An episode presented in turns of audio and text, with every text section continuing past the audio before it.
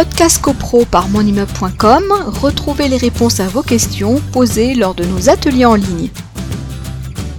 Par exemple, quand des assurances obligatoires sont rendues, euh, enfin, une assurance décennale euh, dommage ouvrage doit être euh, prévue et ça n'aide pas. Alors là, on oscille entre la responsabilité civile et la responsabilité pénale parce que lorsque des assurances dommage ouvrage euh, sont obligatoires et n'ont pas été portées à l'ordre du jour, là, on bascule sur la responsabilité pénale potentielle euh, du syndic. Bon, j'anticipe un petit peu sur euh, la responsabilité pénale du syndic. Donc, on a différents cas, mais les cas sont, sont multiples et variés, de syndicats des copropriétaires qui peuvent rechercher la responsabilité de leur syndic. Donc, le préjudice, il est collectif, puisque le syndicat des copropriétaires recherche la responsabilité de son syndic, pour un préjudice subi collectivement. Une, garantie décennale ou, qui est expirée parce que le syndic n'a pas été vigilant, n'a pas fait les déclarations de sinistre, et eh bien comme euh, ce sont des désordres sur les parties communes, le, préjudice est évidemment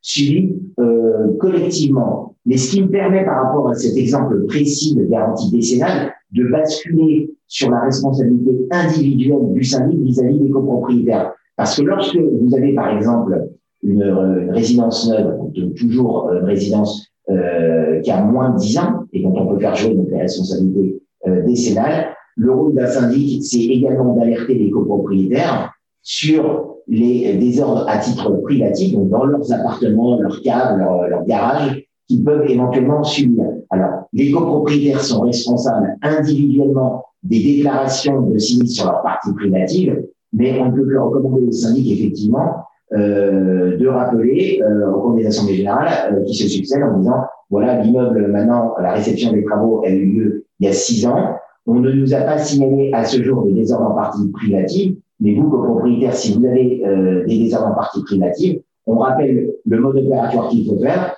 L'assurance dommage ouvrage et la compagnie X Y Z les coordonnées sont les suivantes. Vous prenez contact avec nous on vous donnera les coordonnées mais voilà mais je pense que c'est bien dans le, devoir de conseil général euh, du syndic de rappeler euh, ces choses qui pourtant euh, sont la responsabilité des copropriétaires. Voilà. Podcast CoPro par monimmeuble.com, retrouvez les réponses à vos questions posées lors de nos ateliers en ligne.